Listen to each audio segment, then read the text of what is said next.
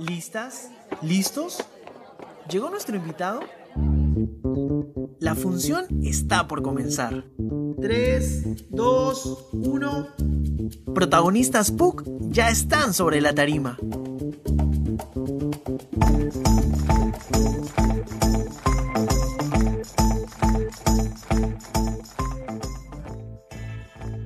Hola, hola a todos, buenas tardes, buenos días, buenas noches, según nos estén escuchando. Bienvenidas, bienvenidos y gracias por acompañarnos una vez más uh, en una nueva transmisión de Protagonistas PUC. Hola Jimmy, ¿cómo estás? ¿Qué tal Luis? Buenos días y buenas tardes, buenas noches también a nuestros oyentes, a los que nos, escucha, a los que nos escuchan en vivo y también en diferido. Hoy tenemos a un, a un invitado muy especial, muy conocido por, por, muchos miembros de la comunidad universitaria, es Guillermo Vázquez, bibliotecario, y si eres miembro de la universidad o de la comunidad, probablemente lo conozcas cuando hayas tratado de buscar fuentes para un trabajo de investigación. Hoy he dejado los libros por un momento y nos acompañará en el programa de hoy. Bienvenido, Guillermo. ¿Qué tal, Jimmy? ¿Qué tal, Luis? Muchas gracias por la invitación acá. Encantado de estar por aquí con ustedes y con toda la audiencia, teleaudiencia este, de la comunidad y más allá de ella, ¿no? Sí, genial. Gracias por, por darte el tiempo y por acompañarnos el día de hoy. Comencemos un, por, el, por el génesis, ¿no? Por el inicio. ¿Cómo, cómo comenzó tu vínculo con, con la universidad? Ok, sí, eh, yo estudié aquí, ¿no? Yo estudié bibliotecología acá, eh, soy un código bastante antiguo, soy del 89 a la universidad, ¿no? Este, como anécdota, podría decir que como la mayoría de eh, chicos y chicas de esa no sabían muy bien qué quería estudiar, eh, yo postulé dos veces a la universidad, la primera vez no ingresé y la primera vez que postulé yo, yo puse que iba a bibliotecología. Eh, no sabía si iba a terminar estudiando bibliotecología, la segunda vez no, yo ingresé a derecho. Este, pero pasó que justo mi papá por motivos laborales conoció a la directora del sistema de bibliotecas, la, señora eh, Carmen Villanueva en ese entonces, y, él, vio, ella eh, tuvo que hacer una entrevista, vio que era una carrera, un, un, espacio bastante interesante, y le siguió preguntando, y le dije, mira, tengo un hijo, ah, recomiendo, y empezó a hablar, a ver, lo convenció de que yo tenía que estudiar eso, y mi papá medio que me interesó en el tema. Y por, a, falta de poner algo, puse bibliotecología, sin mucho convencimiento, ¿no? No ingresé, lo ingresé a Derecho. Cuando estuve en estudios generales me convencí que el Derecho no era lo mío y me convencí de que la antropología era lo mío. Y me cambié a antropología. Este, llegué a llevar un curso en antropología, pero de ahí, este, ya conociendo más gente, me, me, me animé más, me interesé más por el tema de la de la bibliotecología, de bibliotecología, el manejo de información, y es ahí que terminé ya por fin asentando mis reales en, en, humanidades y, y, en bibliotecología, ¿no? Además que había un, en ese momento era una situación económica bastante delicada, ¿no? Y había un factor bastante convincente para mí en ese momento, ¿no? Que era que prácticamente iba a conseguir trabajo en primer ciclo y así fue, ¿no? Y yo tenía que ayudar a pagar mi boleta y todo eso, así que allá fuimos, ¿no? Por, por ahí empezó la cosa. Sí, y cuéntanos, eh, derecho, ¿por, por, por qué derecho? Este... ¿Por qué derecho? ¿Por qué no? O sea, porque es un, es un commodity como carrera, ¿no? Y este era algo que a mucha gente le interesa. Yo estaba relativamente, yo sabía que iba a letras, pero nada más, ¿no? Y dije, bueno, ¿qué carrera hay más de letras que de derecho? Y yo sabía ya que, que una vez estando en, en, generales, no era tanto como ahora, antes era menos complicado cambiar de, de carrera, ¿no? Entonces, dije, en todo caso, si, si, si yo voy a bibliotecología y después me quiero cambiar a derecho, de repente es un poco más difícil que, que de, de, de, derecho me cambie a bibliotecología. Más o menos esa fue la idea, ¿no? Este, pero no, el derecho no era para mí, no, ni, ni ninguna manera, ¿no? Es más, ahora mismo evito hacer talleres para gente de derecho. No, mentira. mentira. Claro. Y, y, tú mencionas que, que estando en la Facultad de Letras te diste cuenta que el derecho no era para ti. Y hablando de esa icónica facultad, ¿qué es lo que más recuerdas de tu paso por Estudios Generales Letras?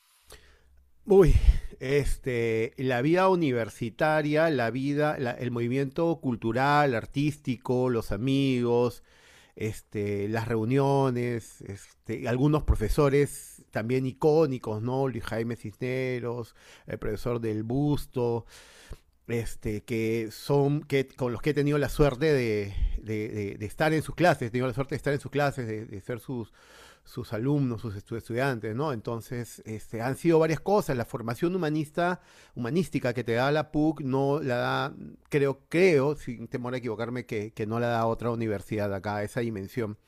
Este, y también esta dimensión solidaria, etcétera. Yo tenía yo me he demorado bastante de estudios generales, como ustedes podrán imaginar, porque estuve cambiando de carreras y porque también tenía, participaba mucho en las actividades culturales. Cuando estaba en estudios generales, yo ya hacía música, porque como saben, yo también soy músico, entonces seguía haciendo música ahí. Pero en ese momento me dio mucho por escuchar este, Nueva Trova. Entonces, eh, yo organizaba este este, pasaba videos, eh, separaba el auditorio de la biblioteca, aunque todavía no tenía nada que ver con la biblioteca, el auditorio de humanidades, eh, inclusive algún, auditorio de derecho y al aire libre. He organizado conciertos con amigos, trovadores, chiquillos de la época de este, San Marcos y de la universidad, amigos de otras partes también, ¿no? porque estaba muy metido en esto. Entonces me gustaba, siempre era muy inquieto, me gustaba organizar cosas, producir cosas, ¿no? Entonces eh, mi paso por estudios generales fue largo. estaba bastante metido por eso, ¿no? Entonces, todo ese, todo ese ambiente que, este, bullicioso y, efervescente que, fue este, Estudios Generales de principios de los 90, muy político, cargadamente político también, también estuve metido en la política, este, eh, eso me formó un poco a, lo que, a lo que soy ahora, la visión que tengo, ¿no? Y me gustó, me gustó muchísimo pasar por ahí por ahí, ¿no? Hasta ahora tengo mm, de mis mejores amigos son de, la universidad, no necesariamente son bibliotecarios, son, este, tengo, tengo amigos que son abogados, tengo amigos que son este, sociólogos, antropólogos, ¿no? Entonces, sí, historiadores, este, pucha, los mejores recuerdos, los mejores, los mejores años de mi juventud, ahí alrededor de la rotonda de estudios generales. Sí, qué genial y qué lindo, ¿no? Igual como este, como estudio general le sirve como, un nido, ¿no? Y luego todos nos vamos bifurcando por, por diferentes caminos, pero las amistades que se forjan ahí son, muchas de ellas son, son duraderas, ¿no? Para siempre, sí, sí, sí, muchas de ellas, tú lo has dicho. Y en cuanto a, la, a, la, a la, docencia o al, al, vínculo con la Universidad Católica, ¿cómo, ¿cómo, dirías, cuál crees tú que sería una característica de la docencia en la Universidad Católica? Ya, salvando el, detalle que yo no soy docente, ¿no? O sea, yo hago talleres, hacemos talleres, de, los bibliotecarios hacemos talleres de capacitación, no me gusta llamar capacitación, ¿no? Porque parece que no, fuera, que fueras incapaz y yo venir a, hacer que tú seas capaz, ¿no? Pero digamos que sesiones, talleres, ¿no? Este, para que tú eh, conozcas ciertos recursos, desarrolles de alguna manera desarrolles ciertas habilidades, ¿no? Este, pero sí trabajamos muy de la mano con los docentes, ¿no? En tanto, este, formadores, digamos, ¿no? En tanto, educadores, ¿no? Ya sea porque necesitamos tener un contacto muy cercano para poder saber qué requerimientos de información tienen, qué requerimientos de servicios tienen, este, luego para, para, para, transmitir este conocimiento, estas habilidades a sus alumnos también, ¿no? Tratar de, estar bastante en sintonía, ¿no? De hecho, en la, en, la biblioteca como que nos hemos repartido, este, hay, bibliotecarios que tienen contacto con algunas facultades, ¿no? Por ejemplo, yo converso mucho con, los amigos de psicología, de Fares, bueno, soy artista, entonces me ah, tú eres, tú eres artista, anda a Fares, ¿no? Entonces, este... Eh, por, esa afinidad con educación también, ¿no? Y hay otros colegas que, más bien tienen ese vínculo con contabilidad, con derecho, con, otras especialidades, ¿no? Y entonces estamos bastante cerca, ¿no? Estamos bastante cerca, somos unos aliados muy cercanos de, de, todo el cuerpo facultativo, ¿no? Entonces hay una relación simbiótica bastante... Ellos no dicen qué necesitan, eso acrecenta la colección, este... Y nosotros por otro lado le decimos, oye, mira, pero también tenemos esto, tenemos esto otro, ¿no? Eh, podemos hacer esto con los chicos, también ha salido este, este, este, estos nuevos software, estas nuevas herramientas que pueden ser de ayuda para la investigación, inclusive para la docencia, ¿no? Entonces, este, como, como profesionales que estamos trabajando junto con, este, sí te podría decir que nuestra relación es la mejor, ¿no? Y es una suerte de codependencia, ¿no? En algunas facultades ese vínculo es más estrecho, en otras es estrecho nomás, ¿no? Pero, pero sí, sí, prácticamente ninguna se escapa a tener este, este vínculo con nosotros. Claro, y de acuerdo a la experiencia que nos acabas de contar, ¿qué es lo que, qué es lo que extrañas más ah, sobre la enseñanza presencial, ¿no? Que lamentablemente no se puede a raíz de la pandemia. Ya, eh, sí, mira, te voy a decir que sí se extraña el poder estar cerca, ver las reacciones de la gente, ¿no? O sea, yo eh, soy una, una persona que utiliza bastante el humor en sus e, en, las sesiones, ¿no? Entonces, a mí me gusta bromear, siempre estoy pensando este, o sea, de hecho ya, ya, ya, ya estoy pensando en el próximo taller meter una broma del juego del calamar, ¿no? Entonces, siempre estar con lo último como para captar la atención y hacer más llevadera el, taller, ¿no? La sesión. Entonces, a mí la respuesta de la gente, ¿no? O sea, este, decir, ah, se, sonreíste o te reíste o, hasta te carcajeaste, ¿no? Implica que estás atento, ¿no? Entonces ese feedback no lo tienes en una sesión, no la tienes en una sesión este, por Zoom, ¿no? O no la tienes tanto. De, hecho, a veces me doy cuenta de que se han estado riendo en el chat, ¿no? Pero me doy cuenta ya al final, cuando ya terminó todo, ah, man, ¿de qué se habrán reído, no? Porque ya pasó hace una hora, ¿no? Pero este, pero es más complicado, ¿no? Porque además, este, todos ustedes, bueno, los chicas, las chicas, las estudiantes, este, tienen sus cámaras apagadas, pues, ¿no? Están en pijama, en su casa, tirados en su cama, ¿no? Entonces, este, no sé, no sé si, a, veces incluso me, ha pasado, ¿ah? Este, que bueno, mi, departamento es bastante pequeño y, bueno, y tengo a mis dos pequeños en clases. Mi señora es profesora de, educación física, de psicomotricidad para pequeñitos. Entonces ella se, se adueña de toda la sala para, para, dictar sus talleres. Bueno, ahorita ya está volviendo a semipresencial, ¿no? Pero entonces yo a veces me tengo que esconder para poder hacer mi taller. Entonces lo que hago es a veces me meto con, con el iPad nomás al cuarto, ¿no? Y en el iPad tú no puedes ver, cuando compartes pantalla, tú no puedes ver este, si están conectados o no. He estado hablando más de una hora como nadie me decía nada, y a veces nadie me dice nada, hable y hable y hable, y mi conexión se había conectado hace una hora. Y, nadie me dijo nada, no tenía manera de, saberlo, y entonces tengo que retomar y volver más o menos a, volver a decir lo mismo, ¿no? Felizmente no se habían ido, ¿no? Entonces, este, es complicado, ¿no? Ahora, ha funcionado igual, ¿ah? ha funcionado, te lo digo porque, este, nosotros tenemos un vínculo más allá del taller y los chicos, las chicas siempre preguntan cosas, luego se contactan contigo, te piden un poco más de, información o algunas dudas, algunos problemas técnicos que puedan haber tenido. Entonces hay una relación, yo sé que, yo sé que funciona, ¿ya? Tal vez no tan bien, inclusive algunas personas de repente mejor que, mejor que en presencial, ¿no? Pero esta onda de, estar delante de la gente y, y, poder ver las reacciones y poder ver si efectivamente estás atento, si estás captando, ¿no?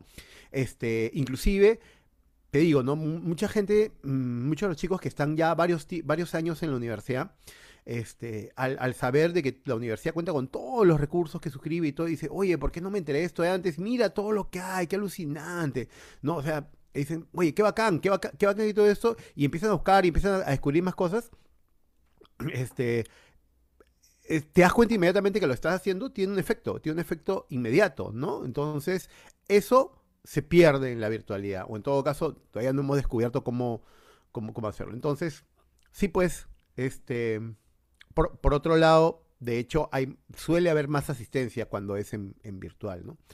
Pero sí, yo prefiero de todas maneras lo, lo presencial, ¿no? Ahora, cuando haces, por ejemplo, hemos hecho un Facebook Live para, han llegado 600 personas, ¿no? Algo impensable en una, en, una, en una sesión en vivo, ¿no? Aunque quién sabe.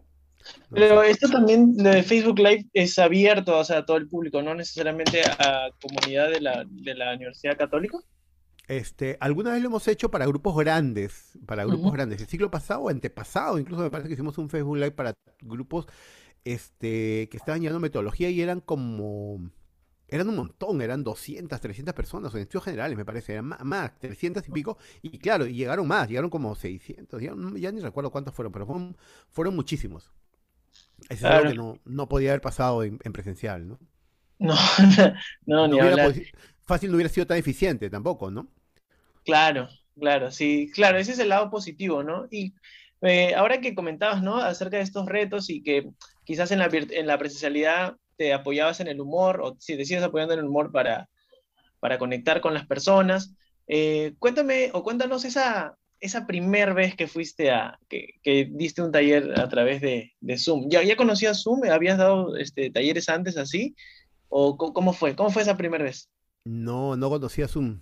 O sea, sabía que existía, no lo, no lo había usado jamás. Cuando estuvimos debatiendo con, con los colegas qué herramienta iba a ser mejor para usar, yo decía, vamos al Facebook Live. De paso de que ya entra, entra la gente de, su casa, pero cualquiera podría entrar también, ¿no? Y no te va a interrumpir porque, o sea, si pone cosas en los comentarios, que las ponga, pues, ¿no? Este, y ya. Y se gana y, aprenden o aprovechan esto más gente que la del salón. Yo era de esa idea, ¿no? ¿no? Entonces, y otros decían, no, pero el Zoom es más concreto, además puedes interactuar más rápido con la gente, todos ves a los que están conectados, pero yo decía, pero los problemas de conexión, si todo el mundo prende su cámara, la red se va a caer, no sé cuándo. Pero apagas la cámara, era un, momento bien primitivo, ¿no? Porque no conocíamos la herramienta. Entonces, pero bueno, el, punto es que eh, la PUC decidió por nosotros, ¿no? o sea, dijo, se, se usa PUC y se, y se usa PUC y se acabó, ¿no? Entonces, este, eh, empezamos a usar bastante.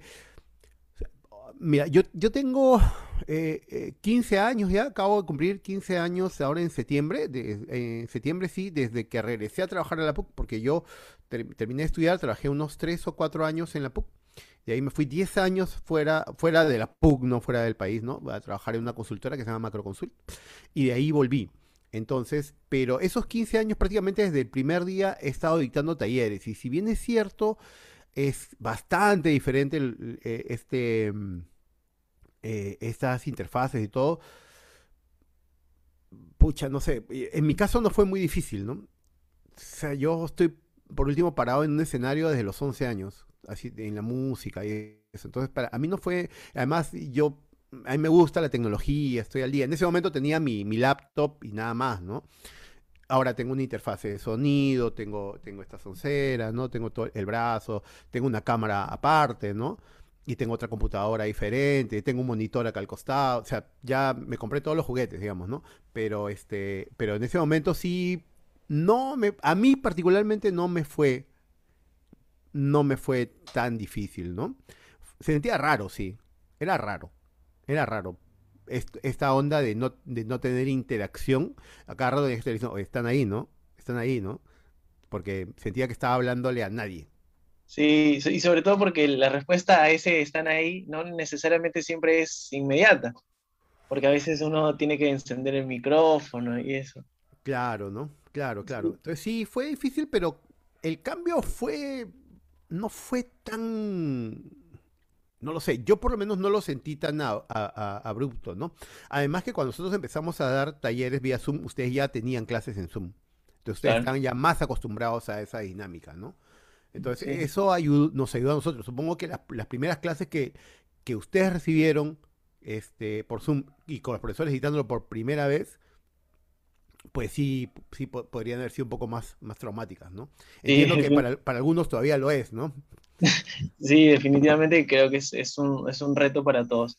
Eh, vamos a un corte, Guillermo, y volvemos con, el segundo bloque. Gracias. Vamos a un corte y volvemos. En Protagonistas PUC te contamos lo que en ninguna otra presentación verás. Nos metemos tras bambalinas.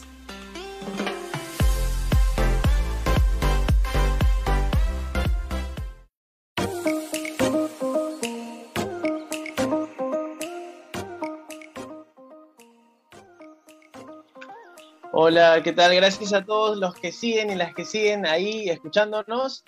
Este es nuestro segundo bloque y estamos con Guillermo Vázquez, bibliotecario de la Universidad Católica y que gentilmente nos está acompañando esta tarde.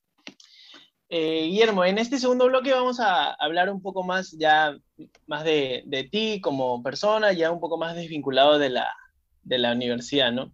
Y como todos quienes hemos ido alguna vez a la biblioteca central te hemos visto entre libros, ordenando, ayudándonos, este, podríamos pensar, quizás este, inocentemente, que también tus hobbies son los libros, eh, pero cuéntanos, ¿es así o cuáles son tus pasatiempos favoritos? Eh, bueno, la lectura es un pasatiempo y es algo que me in- involucra mucho tiempo de mi, de mi día, ¿no? Pero pasatiempo, lo, que pasa es que, o sea, me gusta hacer muchas cosas, ¿ya? Entonces, un pasatiempo podría ser ver series y ver películas, ¿no? Es, eso podría ser considerado un pasatiempo. Pero, pero yo tengo otras actividades a lo largo del día que no las tomo como pasatiempo, ¿no? Porque yo soy músico también, ¿no? Entonces, eso no es un pasatiempo, digamos, pero no, sino que me dedico también a eso. Ahora menos, ahora con la pandemia bastante menos, comprenderán, el, este, este, el ambiente musical, el ambiente artístico recién está volviendo a reactivarse, ¿no? Entonces he tenido bastante poca actividad. Yo uh, soy músico, hago música mm, peruana, toco instrumentos de viento, sobre todo viento andinos, ¿no? Toco zampoñas, toco quenas y algunos otros instrumentos ahí medio raros. Este, también toco guitarra, charango, ¿no? Pero menos, lo mío es este, los vientos andinos, sobre todo los sicus o zampoñas, ¿no? Perdón, y toco, em, eh, digamos, profesionalmente, eh, toco con la banda de Lucho Quequesana, que es mi, mi gran amigo Lucho, ¿no? Este, ahorita estamos así medio, medio para, bueno, bastante parados, hemos tocado muy, muy, muy poco con el, con el, con la banda este, durante este tiempo. Y Pero se han tocado. eh, hemos tenido un par de conciertos virtuales el año pasado. Y este Ah, año, y este año hemos tenido un concierto en vivo, pero, eh, o sea, ha sido un concierto en vivo, pero, pero grabado, es medio raro, ¿no? Pero sí, donde ha estado toda la banda, ¿no? Este, justo para, para, para Claro, no es que Lucho hizo el tema del Bicentenario para Claro. ¿no? Entonces estuvimos tocando, estuvo- tocando el tema y haciendo una presentación para, para ellos, ¿no? Y, Pero, y ¿Cómo, fue esto eso, de, de- como de grabado? ¿Qué, qué- qué dices? O sea, ¿lo, lo eh, grabaron y lo, lo, lo transmitieron o, claro, cómo? Ah, sí, ya, así. sí, creo que no debí decir eso. Creo, creo que eso no se, no se, se pensó que era en vivo en ese momento. O sea, espero que Lucho no, no creo que Lucho me esté escuchando. Este, pero sí, era para, para, para ellos, ¿no? Era un evento privado para, para la empresa. Y este, claro, debía parecer que fuera en vivo porque pasaban muchas cosas. Pero como pasaron muchas cosas, casualmente no podía ser en vivo porque había muchas cosas que podían salir mal. Felizmente nada salió mal. O sea, fue completamente como que lo grabo y luego lo paso, ¿no? No, no se tuvo que decir, oye, corta y volvemos a empezar. No, ¿no? Se salió, salió bastante bien. Porque no era solamente nuestra presentación, digamos, ¿no? ¿no? Entonces sí, pero ha habido muy poco, ¿no? Entonces, este, pero, pero me dedico también a la música, ¿no? Me dedico también a la música. Este, he hecho algunas grabaciones, como tengo equipo acá, tengo un home studio, eh, he hecho algunas grabaciones para, para otros artistas, ¿no? Puntuales, ¿no? Para mi amiga Naisha, para este, Daniela Prado, he hecho un, para, música para un par de comerciales de radio, pero cosas que antes hubiera hecho 10 de esas en un año, no, he hecho una o dos al año, ¿no? Este, bastante, bastante mm, restringido, restringida esa actividad, ¿no? Y luego, sí, sí, No, no, perdón, continúa, perdón, discúlpame Claro. por interrumpir. No, no te preocupes. Y, y luego también, este, mm, eh, yo soy parte de una asociación cultural que se llama Puquie, que trabaja en Lomas de Caraballo, que tenemos una escuela de artes allá, de artes escénicas, que, cuyo objetivo es que eh, las artes escénicas, la, la música, la danza, el teatro, el circo, este, sean parte del desarrollo humano integral de los chicos del área, ¿no? Está el kilómetro 34 y medio de la Panamericana Norte y para arriba, en Lomas de Caraballo, ¿no? Entonces, eso también ha estado parado bastante tiempo. Se han hecho algunos pequeños microciclos virtuales. Incluso hemos hecho un intercambio con una asociación similar a la nuestra que trabaja en, que trabaja en Recife, en Brasil, que se llama Peno Chao, o sea, pie en el suelo. Este, en, Brasil, que son nuestros amigos. De hecho, el 2018 estuvimos por allá haciendo un intercambio. La idea era que ellos vinieran ahora, pero la pandemia lo jorobó todo, ¿no?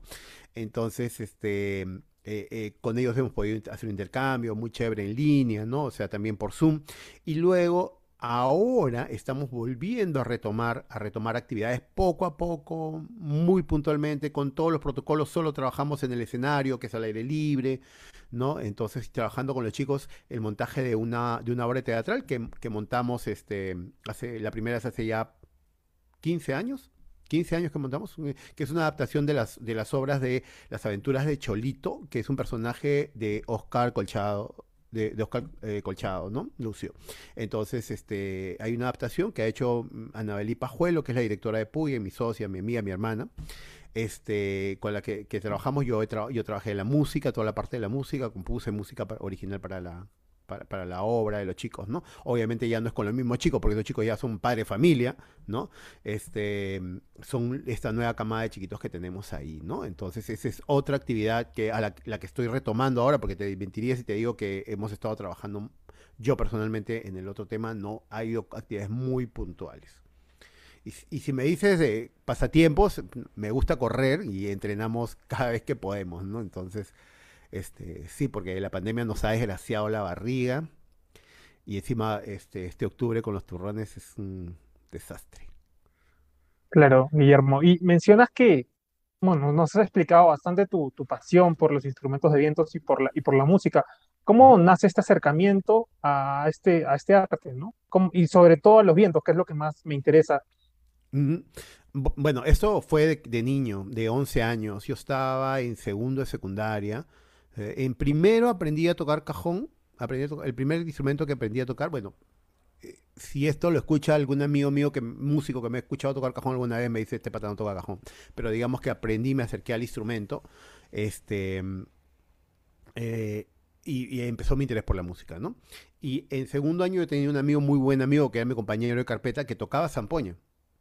Y fue por eso, por hacerle la batería a mi amigo, que me empezó a gustar, me empezó a gustar, eh, lo de las zampoñas. Le dije, papá, yo necesito unas zampoñas, necesito aprender más esto. Me llevó unos talleres que eran en la casona de San Marcos, en el centro de Lima. Ahí aprendí un poquito más y luego aprendí en la calle.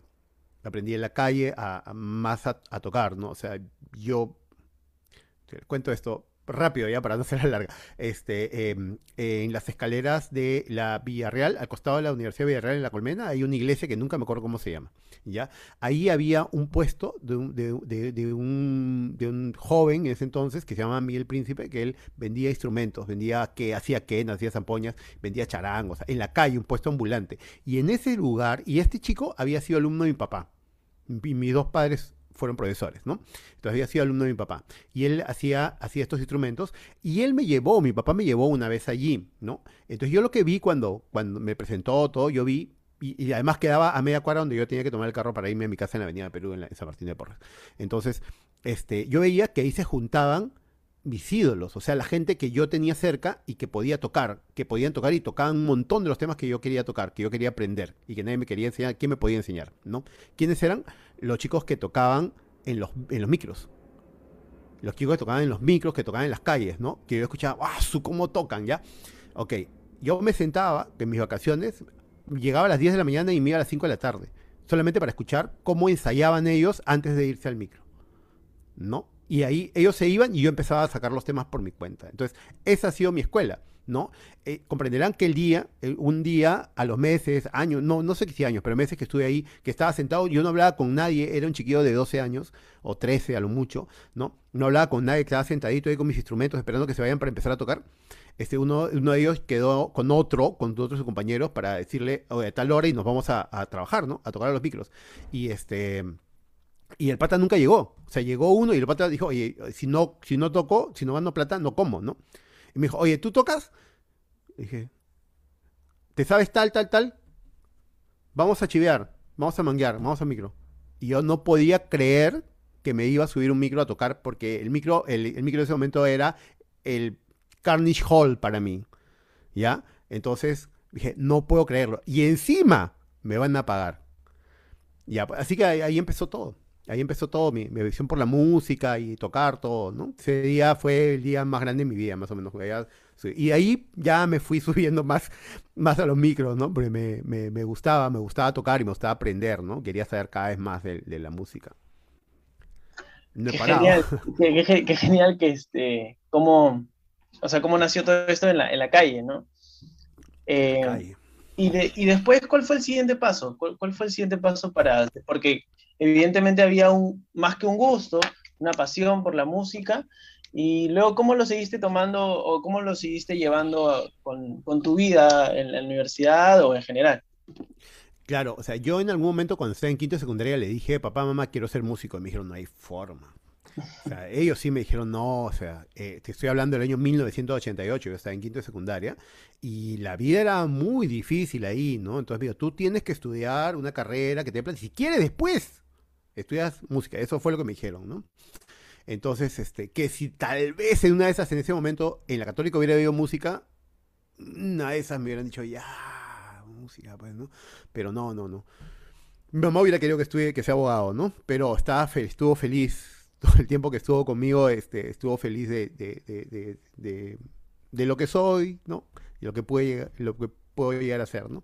Pero, digamos, este, eh, fui, el, la música estuvo conmigo toda la secundaria, en la universidad ya estuvo mucho en estudios generales la música, porque ya no iba a clases, me, estaba tocando en la guitarra Silvio todo el día en la cafetería, no, ya mucho ya. Este, y, pero, no, pero no tocaba, y ahí, bueno, el tercer, cuarto ciclo fue que conocí a, Lucho, ¿no? y al grupo de Lucho, que en realidad conocí a Alfredo, porque Alfredo estudiaba, su hermano mayor estudiaba en la universidad. Entonces, él fue el que me vio tocando ahí, él fue el que me jaló a su grupo, la mitad de ese grupo estaba todavía en el colegio, y ahí fue que los conocí. Claro que en ese momento Lucho Queguesana era chivolo más, ¿no? Que yo veía y decía, ah, ¿cómo toca charango este chiquillo? ¿no? Pero nada más, nada más. Y ahí, nos hicimos patas y ahí no hemos parado a hacer música todo este rato, ¿no? Entonces, toda la universidad he estado tocando con esa banda, esa banda se llamaba Kunturwasi. He integrado otros grupos también, por ahí con menos regularidad, pero digamos que esa era mi banda en todos los noventas. ¿no? Yo salí de la universidad, empecé a trabajar, seguía tocando, seguía tocando, seguido tocando hasta los dos, hasta el principio del 2000 que la banda se disolvió porque la gente ya empezó a hacer otras cosas. La mitad de la banda se dedicó a la música, la otra banda, la otra mitad no. Me incluyó ahí, más yo dejé de tocar, dejé de activar, este, y, claro, eh, es un momento en que tú eres muy chiquillo y empiezas a ganar plata, entonces ya te vas a vivir fuera de casa, ¿no? Entonces ya tienes otros intereses y como que lo dejé. Y después ya el 2003, ¿no? Lo dejé como dos, tres años, 2003, otra vez Alfredo, porque me dice, oye, que hay una, una banda que, que, que, hace música de ya, porque era uno de nuestros grupos favoritos. ¿No quieres venir a tocar? Y ya empecé a volver a tocar nuevo, creo que fue el 2004 mismo. Y volví a tocar. Lucho seguía haciendo su vida, su, su, su carrera como músico y la gente seguía, mis otros amigos haciendo su, carrera como músicos y ahí este, este, ¿qué pasa? Que, que Lucho gana una, un premio para ir a tocar a un festival de música en Corea, en Corea del, Sur, ¿no? Y este y, y, él, y él armó una banda, porque él, ganó este festival haciendo un disco, su primer disco, y su primer disco lo grabó él solo, todos los instrumentos, ¿no? Salvo el violín, creo, todo lo demás lo grabó él. Este, entonces, este, pero para ir a tocar allá necesitaba una banda, entonces armó una banda. Y la persona a la que llamó para tocar los vientos, al final no pudo ir. Entonces, faltando dos semanas, me dice, oye, ¿tú qué tienes que hacer? Ponte que te digo, ¿no? ¿Qué tienes que hacer del 7, del, del 5 de, noviembre al, al, al 12 de noviembre? No sé, acá yo estaba trabajando feliz, ¿no? Vamos a Corea. Vamos, vamos. ¿Qué tienes que hacer? Si es a Corea, vamos, no, no tengo nada que hacer pido permiso, pido mis vacaciones y me largo. Y ya pues, estuvimos ensayando diario, ¿no? Diario porque claro, o sea, esa banda era de músicos profesionales, era una banda muy brava. No sé si ahí hay un pata que ahora está bien conocido, ¿no? Que es el productor musical de La Voz, el viejo Rodríguez. No sé si han visto, ¿no? Eh, la, voz senior, bueno, de todas las voces, de la voz senior, la voz normal y la voz... Este, ya, el viejo Rodríguez, que es parte de la familia Rodríguez, este, mi pata, él viajó con nosotros, por ejemplo, ¿no? Y yo, lo, yo lo conocí ahí, y había otros grandes músicos también ahí, ¿no? Entonces, este, yo estaba palteado porque yo, primero que hace mucho tiempo que había dejado de tocar, nunca había jugado en primera división como músico, como ellos, entonces me puse a, a, a practicar bastante, ¿no? Para dar la talla, y bueno, creo que felizmente no nos fue mal. Y ahí empezó otra vez, ¿no? Pero claro, el 2004 acá Lucho no lo conocía a nadie todavía, ¿no? Fue muy una chamba muy dura para él, muy cuesta arriba, pero poco a poco se fue haciendo cada vez más conocido, ¿no? Mira, si te digo que desde ahí hasta el 2009, 2004 al 2009, que es ya el despegue un poco de Lucho cuando, cuando trabajó para Interman con este comercial de, El tiempo vale más que el dinero, que no sé si fue 2009, 2010 o 2008 tal vez. Esos cuatro o cinco años habremos tocado una vez al año con Lucho, o dos, no más. No más. Eh, había muy poco espacio para, para, él. Hasta que despegó, ¿no? Y ahí ya...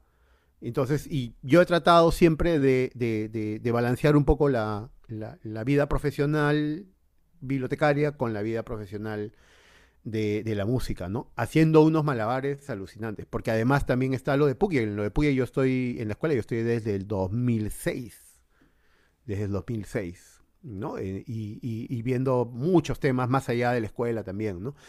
Eh, y la vida familiar, entonces es complicado, es complicado, pero bueno, ahí, ahí le vamos, ¿no?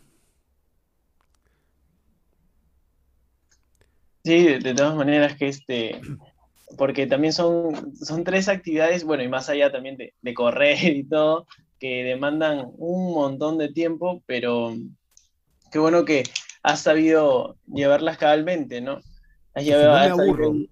si no me aburro. claro, sí, sí, sí, me imagino. También la, bueno, dedicarse también a una sola cosa, o hacer una sola cosa, sea la que fuere, también como, como que llega a cansar también hasta cierto punto. Eh, Guillermo, vamos a ir este, a un corte comercial y volvemos con, el último bloque. Gracias por, estar acá. Genial. Vamos a un corte y volvemos. Bien dicen que todo lo bueno tiene su final. Acompáñenos, que ya estamos bajando el telón.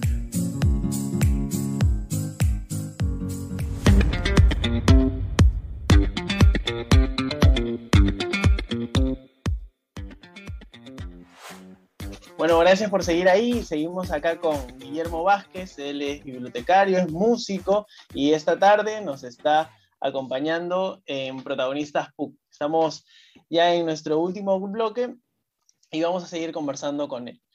Em, si bien nos mencionas, Guillermo, que estás que tienes una cierta afinidad, o sea, tienes afinidad por este tipo de música folclórica, cuéntanos ¿qué otro tipo de música también al cual eres asiduo o con, qué música también has, crecido, ¿no? Te has formado también a, lo largo de tu vida. Eh, claro, yo, lo que pasa es que yo soy un gran consumidor de música, entonces yo escucho música prácticamente de todos los géneros y de todos los países. Tanto así que no importa el teléfono que me compre, Spotify se va a colgar en mi teléfono de todas maneras, porque mi, biblioteca es tan grande, tan grande que, que el teléfono pide chepa y de Chepa, ¿no? Entonces, como formación, mira, tú hubieras dicho que yo, mi secundaria, que digamos que es en la secundaria que tú formas tus gustos musicales, ¿no? En, en, secundaria, eh, mis coetáneos, la gente mi promo, ¿no? Escuchando Los Prisioneros, cuando salían Los Prisioneros, o de estéreo, o digamos ya Hombre G, este, este tipo de música, este tipo de bandas, Virus, este son los que, los, los que sonaban, era el soundtrack de, de, esa época de mi vida, ¿no? Pero yo no escuchaba eso, o sea, lo escuchaba porque estaba en el ambiente, porque estaba en el carro, porque lo escuchaban mis amigos, este, pero em, yo escuchaba música folclórica, yo soy un bien anómalo, o sea, la verdad que no, yo escuchaba música folclórica y claro, cuando eres adolescente eres radical, pues, ¿no? Entonces yo decía, no, que voy a estar escuchando esa vaina los prisioneros. Yo escuché a los prisioneros cuando estoy en la universidad de nuevo, pensando un poco en la dimensión de lo que realmente habían sido estas bandas, ¿no? Musicalmente, políticamente, ¿no? Socialmente, el impacto cultural de, este tipo de cosas las he aquilatado después, no en su momento, ¿no? Porque yo sí era bien radical. O sea, yo entre los 11 y 12 años escuchaba bastante música criolla, porque mi abuelo escuchaba mucha música criolla y a lo que escuchaba en la casa me gustaba, ¿no? Eh, mi papá era de, este, de Ancash, de hecho paisano de Toledo, de Cabana, ¿no? Y escuchaba mucho el jilguero del Huascarán, la pastorita Horacina. Entonces, eso escuchaba yo también. Pero más escuchaba música latinoamericana. O sea, no te digo que voy a escuchar, pues, este, no escuchaba a, a Picaflor de los Andes, ¿no? No, escuchaba música latinoamericana, Jarcas y ya, Inti Limani, ese, ese, tipo, ese tipo de bandas, eh, sobre todo en la época Jarcas, me, escuchaba eh, fundamentalmente Jarcas y Sabia Andina, eh, cuando tenía 12, 13, 14 años, Y después ya, después ya crecí, ¿no? Porque claro, o sea, dice, estas bandas tienen sus serias limitaciones, ¿no? está bien el género, ¿no? Son, el género es, está bastante delimitado, ¿no? Pero luego empecé a, a, escuchar otras cosas, ¿no? Entonces, me gusta mucho la música melódica, la música melódica de intérpretes latinoamericanos, escucho muchísimo, este, prácticamente de todo el continente, me gusta la música brasileña, ¿no? El MVP ahora escucho, escucho bastante, escucho samba, escucho lloro, este, la música del, de música del nordeste, como la música gaucha también, música argentina, la música folclórica argentina está entre mis favoritas, desde las fundamentales, digamos, este, hablando del chaqueño palavecino, escuchando Mercedes Sosa, hasta lo más, hasta lo más reciente de la música que se puede hacer en Salta o en Rosario, este, la música chilena ha sido un parámetro bastante importante en, en mi vida, porque mi, mi, mi, papá escuchaba mucho Inti Limani, entonces, por ejemplo, yo Inti Limani hasta ahora soy fanático, fanático, fanático de, de los dos Inti Limanis, ¿no? O de los Jaivas, o de, o de este, este tipo de música más de, más de vanguardia, de congreso, este, sol y lluvia, ¿no? O sea, son, son, son podemos hablar de, de, de, la música chilena si quieres toda la tarde porque yo soy fanático, ¿no? Por supuesto, de la música de la música peruana, la música que hacen mis amigos y la música que hicieron nuestros maestros, digamos, ¿no? Pero así podemos ir a la música venezolana, que es otro vuelo de música. Hay una banda que se llama C4 Trío, que son cuatro, cuatro, cuatro, cuatro cuatros, bueno, tres son cuatro cuatros y un, y un bajo. Es una cosa increíblemente alucinante. Los patas son, no son músicos, son malabaristas. Son alucina es alucinante lo que pueden hacer. ¿no? Y, y, así, ¿no? Música mexicana, música de Canadá, música de, este, bueno, nosotros hemos tenido la suerte de ir con, con la banda un par de veces a festivales, a, a, hacer giras por festivales en Canadá y hemos aprendido mucho, la verdad, de la música, por música del mundo, porque eh, Canadá y sobre todo la zona alrededor de Montreal, en Toronto, hay mucho movimiento cultural y mucha interculturalidad, viene gente de todo el planeta ahí, ¿no? O sea, me atrevería a decir que en Montreal hay más gente, de, mm, es un paraíso multicultural más grande que Nueva York, incluso hablando culturalmente, ¿no? Este, eh, y así, música de todas partes, de todas partes del mundo y prácticamente, prácticamente de todos los géneros, ¿no? Inclusive yo decía, esta onda del, del, trap, del reggaetón, de la música latina, no va conmigo, no me gusta, no es mi favorita, pero mis propios amigos me decían, pero escúchalos con oreja de productor, escucha la música, extráete de la letra, mira el nivel de producción que tiene. Y sí, o sea, realmente, ahora, ahora que tengo mi propio home studio y veo qué posibilidades hay, cómo han logrado esas cosas, digo, miércoles, sí, pues, ¿no? O sea, sí, es un producto, está pensado para eso, para que sea un producto, ¿no? Pero, pero eh, tiene un nivel de complejidad, bueno, no sé si decirle complejidad, pero, pero sí de elaboración bastante, bastante grande. Así que yo ahora te digo que prácticamente no le hago asco a, a nada. Yo escucho música. Anoche estuve escuchando el último hit de la Tigresa del Oriente, ¿no? Esa la, de, la del juego de calamar, justo. O sea, es una cosa que está más allá del bien y el mal, ¿no? O sea, pero, pero sí, alucinante. Escucho, escucho de todo, escucho de todo, de todo, de todo. Claro, has hablado mucho de tus gustos musicales y también de, de, Los Prisioneros, ¿no? Que era una banda que era bastante disruptiva, que era bastante transgresora para la época. Y ahora volviendo un poco a la comunidad, queremos que seas un poco transgresor también con la misma Uy. y nos digas eh, qué posibilidad de mejora verías tú en la comunidad. Llámese estudiantes, representantes, autoridades, todo, todos los que somos partes de la comunidad. Ya. Uh, ok. Este, mira, eh, yo partiría haciendo tal vez un mea culpa, ¿no? Para no poner el, señalar a señalar a, a, otros, sino empezando por una reflexión a partir del propio trabajo de bibliotecario y todo, ¿no? Noso nosotros eh, históricamente estamos siendo más reactivos que proactivos ante muchas cosas, ¿no? Es decir, este, el, eh, se, se, requiere tener mayor este, cantidad de talleres. Bueno, hacemos mayor cantidad de, talleres. Este, eh, necesitamos incluir nuevos, nuevas, este, porque lo, nos están demandando nuevos contenidos, hacemos nuevos contenidos.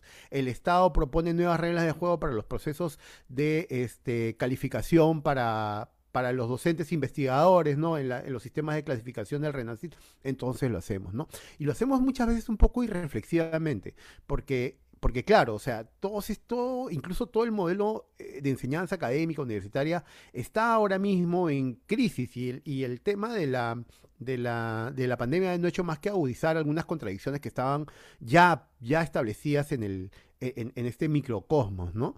Entonces, eh, yo creo que deberíamos partir un poco, de, más atrás, ¿no? Y decir por qué, por qué? porque el modelo inclusive del, de la enseñanza universitaria tal como está, debería ser replanteado el modelo de las acreditaciones, de las evaluaciones, de las mediciones, esta vaina de que nos dicen todo hay que medirlo, todo hay que mesurarlo, todo hay que ponerle un número y a partir de eso recién se puede este, tomar alguna decisión, etcétera. Eso tampoco es cierto necesariamente siempre, o no todo necesariamente debe ser medido. ¿Por qué todo debería ser medido? ¿no? Hay cosas que sí se pueden hacer y otras cosas que no. ¿no? Entonces, ese proceso de reflexión está, está excediéndonos. Nosotros estamos, la universidad dice, ustedes tienen que hacer la cosa, la hacemos. Y no la hacemos mal. Me parece que no la estamos haciendo mal. ¿Ya? De hecho, me mostraron una, una, encuesta que hizo la Facultad de Gestión sobre cuál era el servicio mejor percibido de la universidad durante la, de la pandemia y fue la biblioteca. ¿Ya? Me parece que no lo estamos haciendo mal, pero podríamos aportar sobre eso nosotros, ¿no? Y aportarlo desde un punto de vista crítico, de criticar desde el fondo de cómo se están dando las cosas, ¿no? Dice, sí, se necesitan revistas indizadas, etc. Sí, pero ¿por qué? O sea, dice, ah, sí, porque es calidad, claro, pero se está valorando, como dicen por ahí, el continente, no el contenido, ¿no? O sea, si está en una revista arbitrada, ya lo que está dentro es bueno. No necesariamente, ¿no? Se tiene que producir para publicar ahí pero ¿eso obedece a las necesidades del Perú, de nuestra sociedad? ¿O se está buscando publicar para lograr un reconocimiento, para lograr una valoración, para tener ese número, ese factor de impacto, ese índice H, ¿no? Entonces, este, es bastante complicado y es algo que no está en crisis acá, ¿eh? está en crisis en, en, todo el mundo y hay muchas muchas voces cada vez más este disidentes de este sistema que lo, que lo quiere medir todo, que lo quiere acreditar todo, que lo quiere este, eh, evaluar todo, ¿no? Este, más bien tirándolo para decir, oye, pero esta investigación, ¿para qué haces investigación? ¿no? ¿Para qué haces investigación? ¿Para ganarte el Nobel? ¿Para obtener un premio? ¿Para obtener un ranking? ¿O para solucionar un problema en tu comunidad, en tu país o en el mundo? ¿No? Entonces se ha perdido un poco esa perspectiva, ¿no? Yo sé que en la universidad se está trabajando, hay gente que lo está, lo está viendo y todo, pero es algo que no estamos haciendo en la biblioteca Ponte, ¿no? Y es algo que, que, que, que este, eh, me parece que, que falta y, y, a lo que deberíamos ir. Y una cosita, solamente apuntar una cosa más, mm, ya un, toco, toque no tanto de, de, de, desde el punto de vista de bibliotecario, sino más bien del punto de vista del alumnado, de los estudiantes, las estudiantes, ¿no? Este, yo me acuerdo que ah, un poco antes de la pandemia me crucé en la cafetería justamente de estos encuentros que te digo que extraño tanto, mm, me cruzo con mi amigo Iván Lannegra, ustedes lo ven conocer a Iván Lannegra, Iván Lannegra jugábamos, él era mi té, en, en, en, estudios generales, ¿no? En mi, en mi salón jugábamos ajedrez. También, bueno, tam, también he sido aficionado al ajedrez, bastante aficionado al ajedrez cuando era cachimbo y un poquito más, ¿no? Entonces eh, jugábamos ajedrez, yo lo, yo lo conozco desde ahí. Y me dice, oye, pero ahora los chicos tienen posibilidades de, de, de, tienen la respuesta a casi cualquier inquietud y a cualquier curiosidad que tengan, la tienen en el bolsillo, pero no no se mete en la mano al bolsillo para, para, buscar, ese, para buscar la respuesta a esa pregunta. Y si, y si buscan respuesta a esa pregunta, no están buscándola donde debe ser. Y él me decía, ¿tú recuerdas cómo nos formaron a nosotros? O sea, hay que evaluar la fuente, me decía. Yo decía, miércoles, entonces no es, no es mi deformación profesional de bibliotecario que me pide siempre decir, dudar acerca de la información que me están dando, ¿no? ¿De dónde has sacado esa información? ¿De dónde has sacado esa información? No, que dice, no, una universidad estadounidense. ¿Qué universidad? ¿De qué página? Y lo ha sacado de su página. No es Harvard. O sea que ha sido al repositorio de Harvard y ha visto el. Eh, no, que lo encontré en, en, Twitter. No, pues. No, es, eso no es una fuente válida, ¿no? Entonces, este decía, esto es mi deformación profesional. Pero no, mira, que, que me lo está validando. E, ese tipo de cosas nos enseñan en estudios generales el siglo pasado, no el ciclo, el siglo pasado. Hace 30 años nuestros profesores nos, nos, picaban eso. Y antes no había, te metías la mano al bolsillo y encontrabas intis, no, encontrabas celulares con conexión a internet. Tenías que ir a la biblioteca a, a buscar esa, respuesta o conversar con alguien, que también esa es una dimensión que, que nunca se debería perder, ¿no? Entonces, sí, falta un poco eso, un espíritu crítico para evaluar la información que te está llegando. Ahora, en un, en un, en un tema que la información te llega por todos lados, al mismo tiempo te bombardea, falta un poco ese, ese, ese énfasis, ¿no? De repente lo estamos, lo estamos perdiendo. Y no se trata tampoco de que el bibliotecario venga y te diga, tienes que buscar acá, ¿no? Porque ese acá va a terminar cuando, cuando salgas de la universidad. Ese acá ya no existe cuando salgas de la universidad. Ahí te tienes que valer por ti mismo. Entonces lo que tienes que desarrollar es otro tipo. Es, es, es el espíritu crítico y es la habilidad de buscar información y de evaluar la información que te está llegando por la fuente en la que la está publicando, que la está produciendo. ¿no? Entonces creo que eso es algo, si, si logramos eso, pucha, Estamos, estamos ayudando a formar profesionales que se van a valer por sí mismos, que van a ser críticos y que se van a valer por sí mismos, no importa, un año después y 50 años después de egresar, ¿no? Y creo que ese es un trabajo también que, que, tendríamos que tener nosotros bibliotecarios, ciertamente.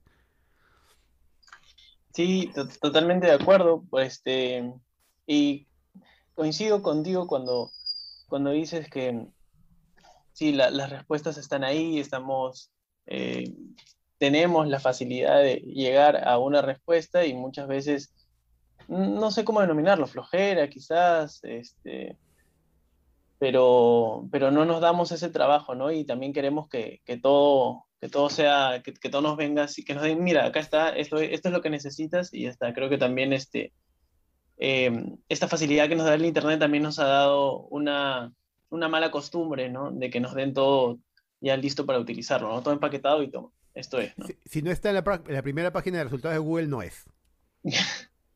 claro. Sí, sí, sí total. Eh, Guillermo, queremos agradecerte este, a nombre de Protagonistas PUC, a nombre de Jimmy, de Catherine, de Marcela y de David, que es la gente de producción, por tu tiempo, por, por, haber estado acá y lamentablemente se nos quedó corto el tiempo para, para seguir charlando de la, perdón, de la universidad y de, y de música. Nos vas a dejar tu, tu cuenta de Spotify para seguirte. Ok, ok. Este, nada, este, muchísimas gracias, Guillermo. Gracias a todos quienes nos han acompañado y a quienes están escuchando esto en diferido. Y nos vemos el siguiente miércoles a las 5 de la tarde o 17 horas a través del Facebook de Zona PUC. Gracias. Gracias también. Gracias a todos.